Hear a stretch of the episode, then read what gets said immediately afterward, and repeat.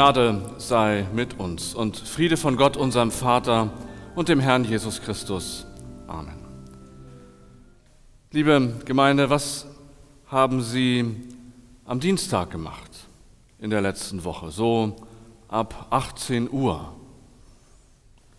Ich weiß nicht, wie sich Ihre Sehgewohnheiten, was das Fernsehprogramm betrifft, wie die sind und wie die sich vielleicht auch entwickelt haben über die Jahre und vielleicht sich auch nochmal verändert haben jetzt in der Lockdown-Zeit. Ich erinnere mich, dass ich früher als Kind manchmal durch das Fernsehen etwas mitbekommen habe von dem, was so passiert in der Welt. Ich kann mich noch daran erinnern, als Helmut Schmidt Bundeskanzler war und an den Moment, als er es nicht mehr war. Das war 1982, da war ich zehn Jahre alt. Und dann kam Kohl und blieb eine gefühlte Ewigkeit. Als er dann 1988 abgewählt wurde, war ich schon erwachsen und bin in dem Jahr zum zweiten Mal Vater geworden. Auch diese Abwahl Kohls habe ich wieder im Fernsehen gesehen. Inzwischen hatte es Farbe bekommen und war aus japanischer Produktion. Allerdings habe ich nie die Präsidentenwahlen und Amtseinführungen in den USA in dieser Weise verfolgt. Das hat sich erst am 20. Januar 2009 verändert. Da habe ich zum ersten Mal live im Fernsehen angesehen, wie Barack Obama in sein Amt eingeführt wurde. Die seines Nachfolgers acht Jahre später habe ich dann verpasst. Und was glauben Sie, was am letzten Dienstag war? Entgegen Ihrer Vermutung, ich habe es leider nicht live gesehen, weil wir um 18.30 Uhr einen Schultermin hatten. Aber danach habe ich es mir zeitversetzt angesehen. Joe Biden wurde in sein Amt als US-amerikanischer Präsident eingeführt. Viele haben diesen historischen Moment mitverfolgt auf Bildschirmen auf der ganzen Welt. Die Inszenierung war groß und würdevoll, aber nicht der Präsident stand im Mittelpunkt, sondern die Demokratie und die Werte, die die USA geprägt haben und eine Basis bilden, um den Herausforderungen der Gegenwart zu begegnen und gemeinsam in die Zukunft zu gehen. Besonders beeindruckt, ich weiß nicht, wie es Ihnen ging, hat mich die junge Poetin Amanda Gorman mit ihrem Gedicht The Hill We Climb, der Hügel, den wir erklimmen. Das Gedicht beginnt mit den Worten, wenn es Tag wird, fragen wir uns, wo wir Licht zu finden vermögen in diesem niemals endenden Schatten. Es geht in ihrem Gedicht um Licht und Schatten, um Morgendämmerung, um Vergangenheit, Gegenwart und Zukunft. Amanda Gorman verbindet ihre eigenen Erfahrungen mit der sinnstiftenden Erzählung, den Narrativen der Vereinigten Staaten von Amerika. Sie erinnert als Tochter einer schwarzen, alleinerziehenden Frau an den amerikanischen Traum, genauso wie an den Traum Martin Luther Kings und die Vision, ein Land zu bilden, das sich allen Kulturen, Farben, Charakteren und menschlichen Lebensverhältnissen verpflichtet fühlt. Ihre Worte sind prophetisch. Im Wissen um die Vergangenheit und die Probleme der Gegenwart wirft sie den Blick aber nach vorne. Wir schließen die Kluft, weil wir wissen, dass wir, um unsere Zukunft an erste Stelle zu setzen, zuerst unsere Unterschiede beiseite legen müssen. Wir legen unsere Waffen nieder, damit wir unsere Arme nacheinander ausstrecken können, heißt es in ihrem Gedicht. Aus ihrem Bild eines geeinten Landes spricht eine große Sehnsucht, aber auch Hoffnung. Und so schließt ihr Gedicht mit den Worten, wenn der Tag kommt, treten wir aus dem Schatten heraus, entflammt und ohne Angst. Die neue Morgendämmerung erblüht, wenn wir sie befreien. Denn es gibt immer Licht, wenn wir nur mutig genug sind, es zu sehen, wenn wir nur mutig genug sind, es zu sein. Ich fand diese Worte sehr bewegend und auch wie sie sie vorgetragen hat. Es gibt immer Licht, wenn wir nur mutig genug sind, es zu sehen und es zu sein. Mich führt das zum Predigtext des heutigen Sonntags, des letzten Sonntags nach Epiphanias. Er steht im Neuen Testament im zweiten Petrusbrief im ersten Kapitel.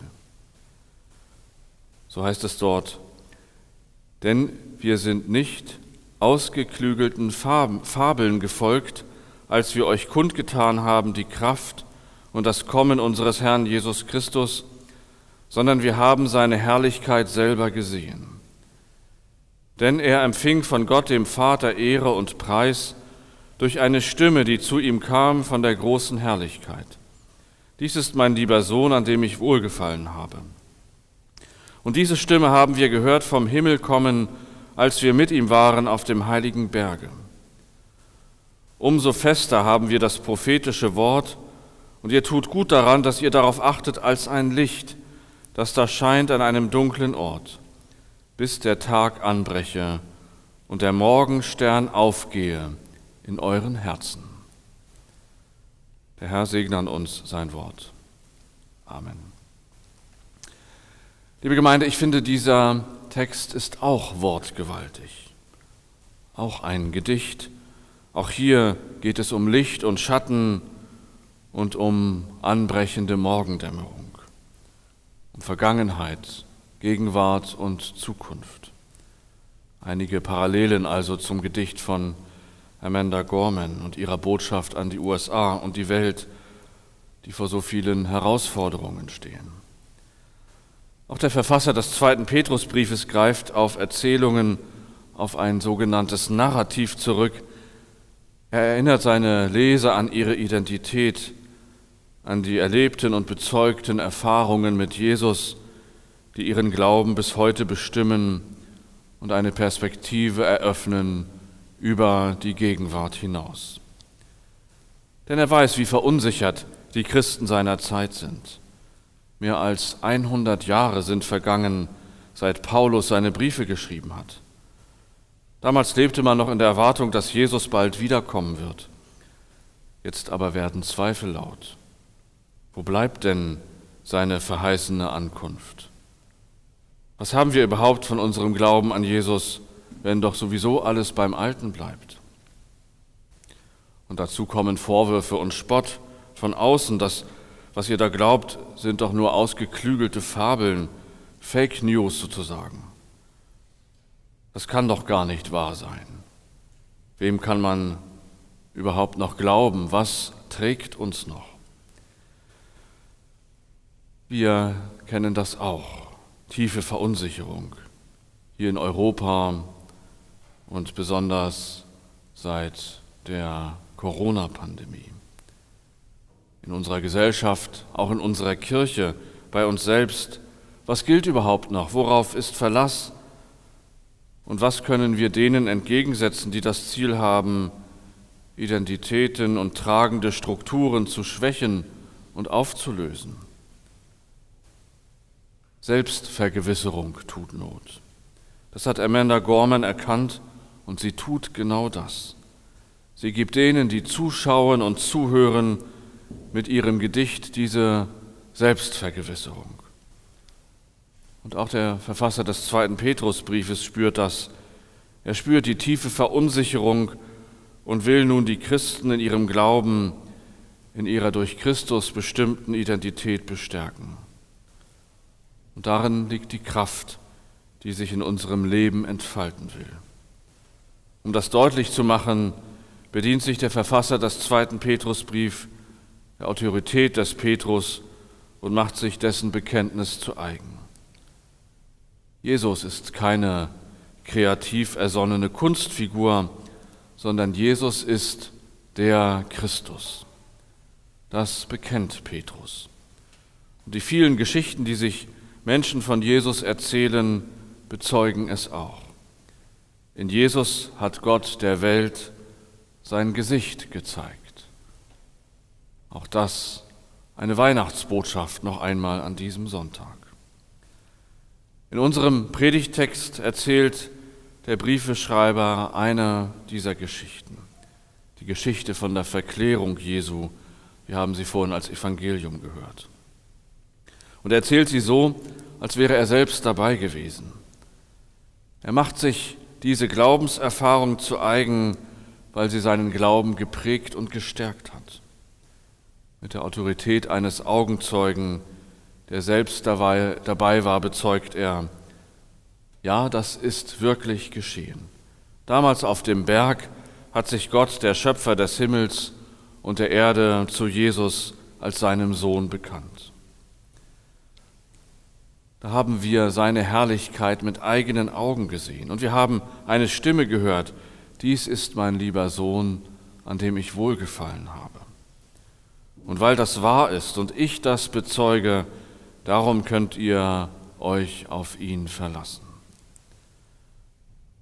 Und mit hinaufgehen auf den Berg der Verklärung und die Kraft und die Herrlichkeit spüren und mit eigenen Augen sehen euch so hineinnehmen lassen in die Glaubensgeschichte, sie euch aneignen, sie euch selber zu eigen machen. Denn es ist auch eure Geschichte. Als euch hat sich Gott in diesem Menschen Jesus gezeigt. Und er ist auch an eurer Seite. Sich hineinnehmen lassen in die Geschichte Gottes mit uns Menschen, sie sich aneignen, mit dem eigenen Leben verbinden, das ist gute jüdisch-christliche Tradition. Und wir tun das bis heute. Wir schreiben uns in diese Geschichte ein, wenn wir Weihnachten feiern und uns auf den Weg zur Krippe machen, wenn wir Psalmen beten, uns dieser alten Worte bedienen, um eigene Erfahrungen vor Gott zu bringen, wenn wir Abendmahl feiern, wenn wir das dann wieder dürfen, uns einladen lassen von Jesus selbst und Brot und Wein miteinander teilen. Wenn wir das Fürchte dich nicht als persönliche Zusage hören oder wenn wir Gottes Spuren entdecken in unserem eigenen Leben und auch wenn wir uns unter den Segen Gottes stellen. Wir schreiben uns hinein, wir sind selber mittendrin in dieser großen Geschichte Gottes mit uns Menschen, mit allem, was wir empfinden und erfahren. Es ist auch unsere Geschichte und unsere Identität, an die der Verfasser des zweiten Petrusbriefes uns erinnert.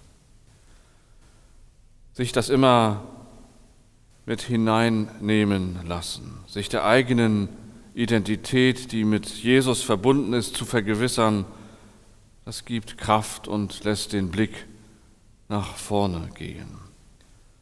Umso fester haben wir das prophetische Wort und ihr tut gut daran, dass ihr darauf achtet, als ein Licht, das scheint an einem dunklen Ort, bis der Tag anbricht.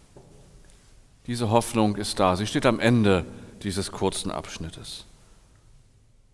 Die Zuversicht, dass Gott uns nicht allein lässt, sondern mit uns ist, auch wenn es um uns dunkel und vernebelt ist. Sein Licht scheint. Schon jetzt da wo Menschen füreinander einstehen, wo wir uns umeinander kümmern, da wo wir vertrauen auf den, der das Licht selber ist und unsere Erfahrungen miteinander teilen, da wo wir ein Licht anzünden, vielleicht auch ganz praktisch. Und wenn wir uns abends ans Fenster stellen und eine Kerze anzünden für die Corona-Toten als Zeichen des Mitgefühls. Das ist auch so ein Zeichen. Zum Schluss noch einmal Worte von Amanda Gorman. Wenn der Tag kommt, treten wir aus dem Schatten heraus, entflammt und ohne Angst. Die neue Morgendämmerung erblüht, wenn wir sie befreien. Denn es gibt immer Licht wenn wir nur mutig genug sind, es zu sehen, wenn wir nur mutig genug sind, es zu sein. Darum achtet auf das Wort als ein Licht, bis der Tag anbricht und der Morgen steht auf, Morgenstern aufgeht in euren Herzen. Und der Friede Gottes, der höher ist als alle Vernunft, bewahre unsere Herzen und Sinne in Christus Jesus.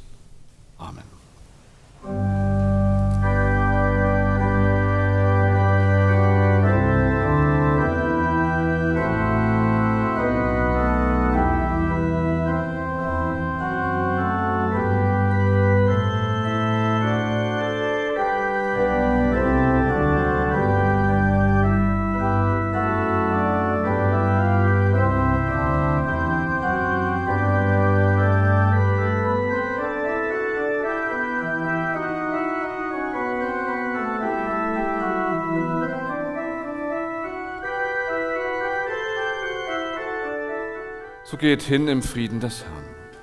Der Herr segne euch und behüte euch. Der Herr lasse leuchten sein Angesicht über euch und sei euch gnädig. Der Herr erhebe sein Angesicht auf euch und gebe euch Frieden.